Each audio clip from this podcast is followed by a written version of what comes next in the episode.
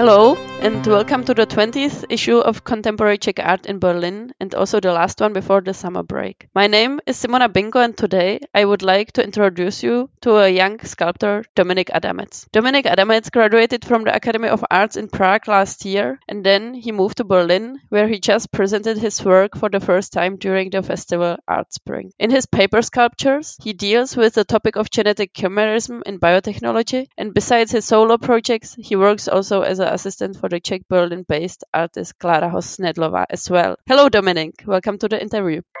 Good morning, Simona. Uh, so, my first question, as usual, uh, I would be interested how does uh, your space look like? Where do you actually work?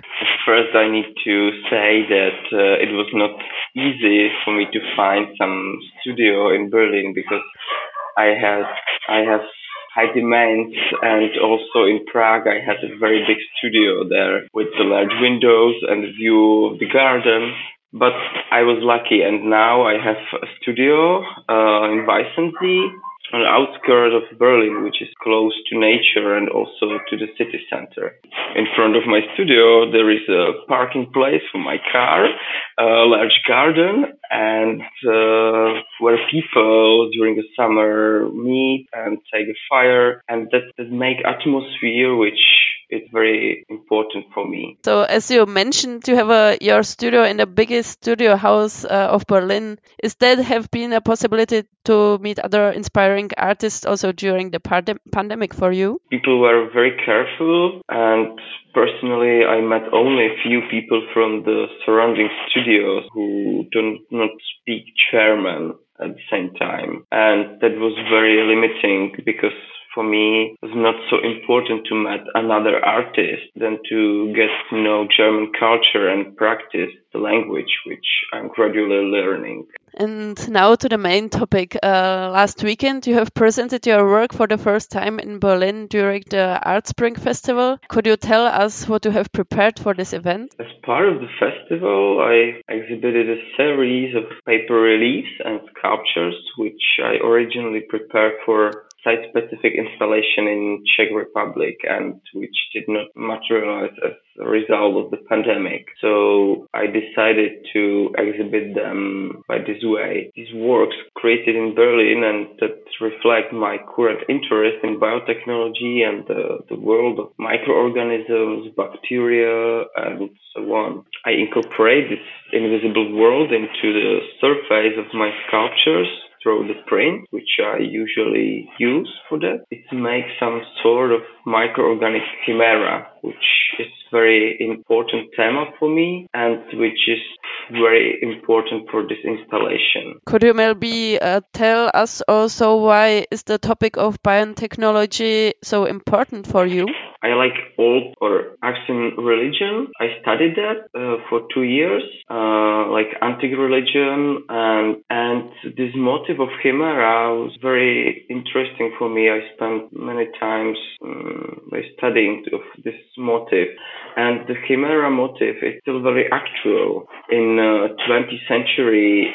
It, this motif begin to be used again. Uh, this was related to the development of biotechnology, especially the development of fields of genetic and genetic engineering.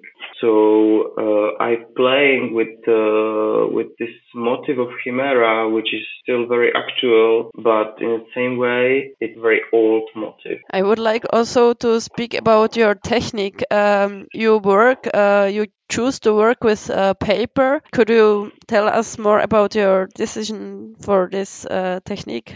What do you like the most about working with paper uh, for sculptures? The main reason was that uh, I combine usually uh, space installations with uh, text, with the poesy, with uh, literature which I like or which I do, and uh, I mean I'm da in daily contact with the paper, and I I like the, the haptical quality of paper. It's a medium which uh, gives me chance to work with the prints too. So for this thema of biotechnologies and chimerism and so on, I could print what I want. Everything would is, uh, hide it or I could print everything from this parallel world of microorganisms and incorporate these prints to the surface of my sculpture. So that was the reason why I decided to work with the paper, but it was not like decision. Yeah, actually it was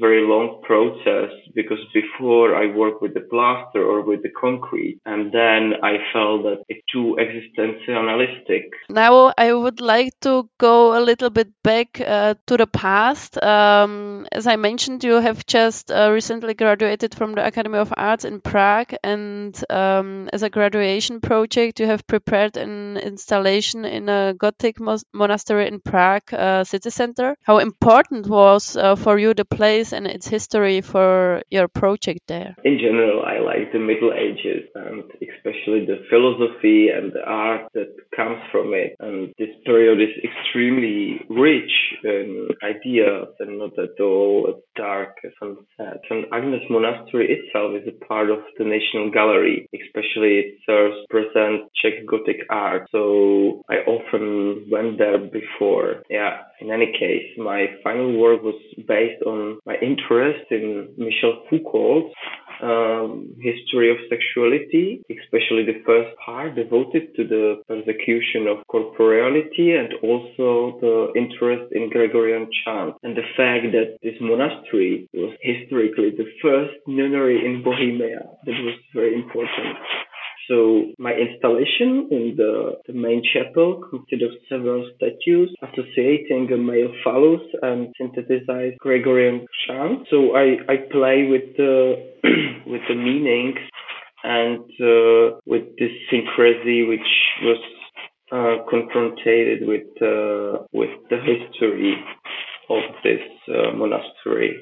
This book of, of Foucault, The History of Sexuality, it was very important for this exhibition to open topic about what does it mean, this human corporeality. And you express yourselves uh, also through different media. Before the interview, you have mentioned you work for a theater production. Um, mm-hmm. Could you tell us about it more? Uh, what is it for project and what's your role in it? I currently involved in the pro- uh, production of play uh, right here in Berlin. I work with uh, Kirsten Burger. She's um, theater director, uh, but she studied painting before. Uh, and we, uh, my role in this project is I do scenography for for this play, which uh, is very experimental. It's combining the atmosphere of Thomas Thomas Becket place with elements of new circus.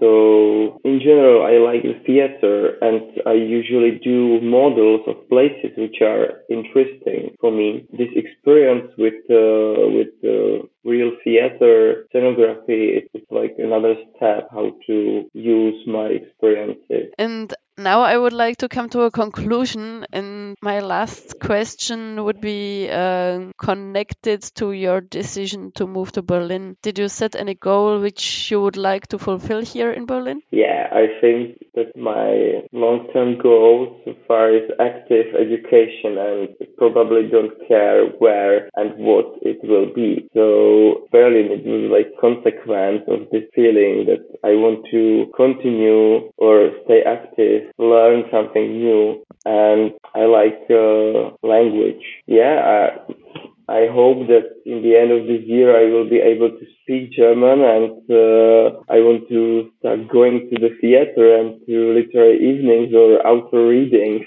or something like that. That's that's interesting for me. Yeah. That's a nice plan. So we will uh, wish you luck with that.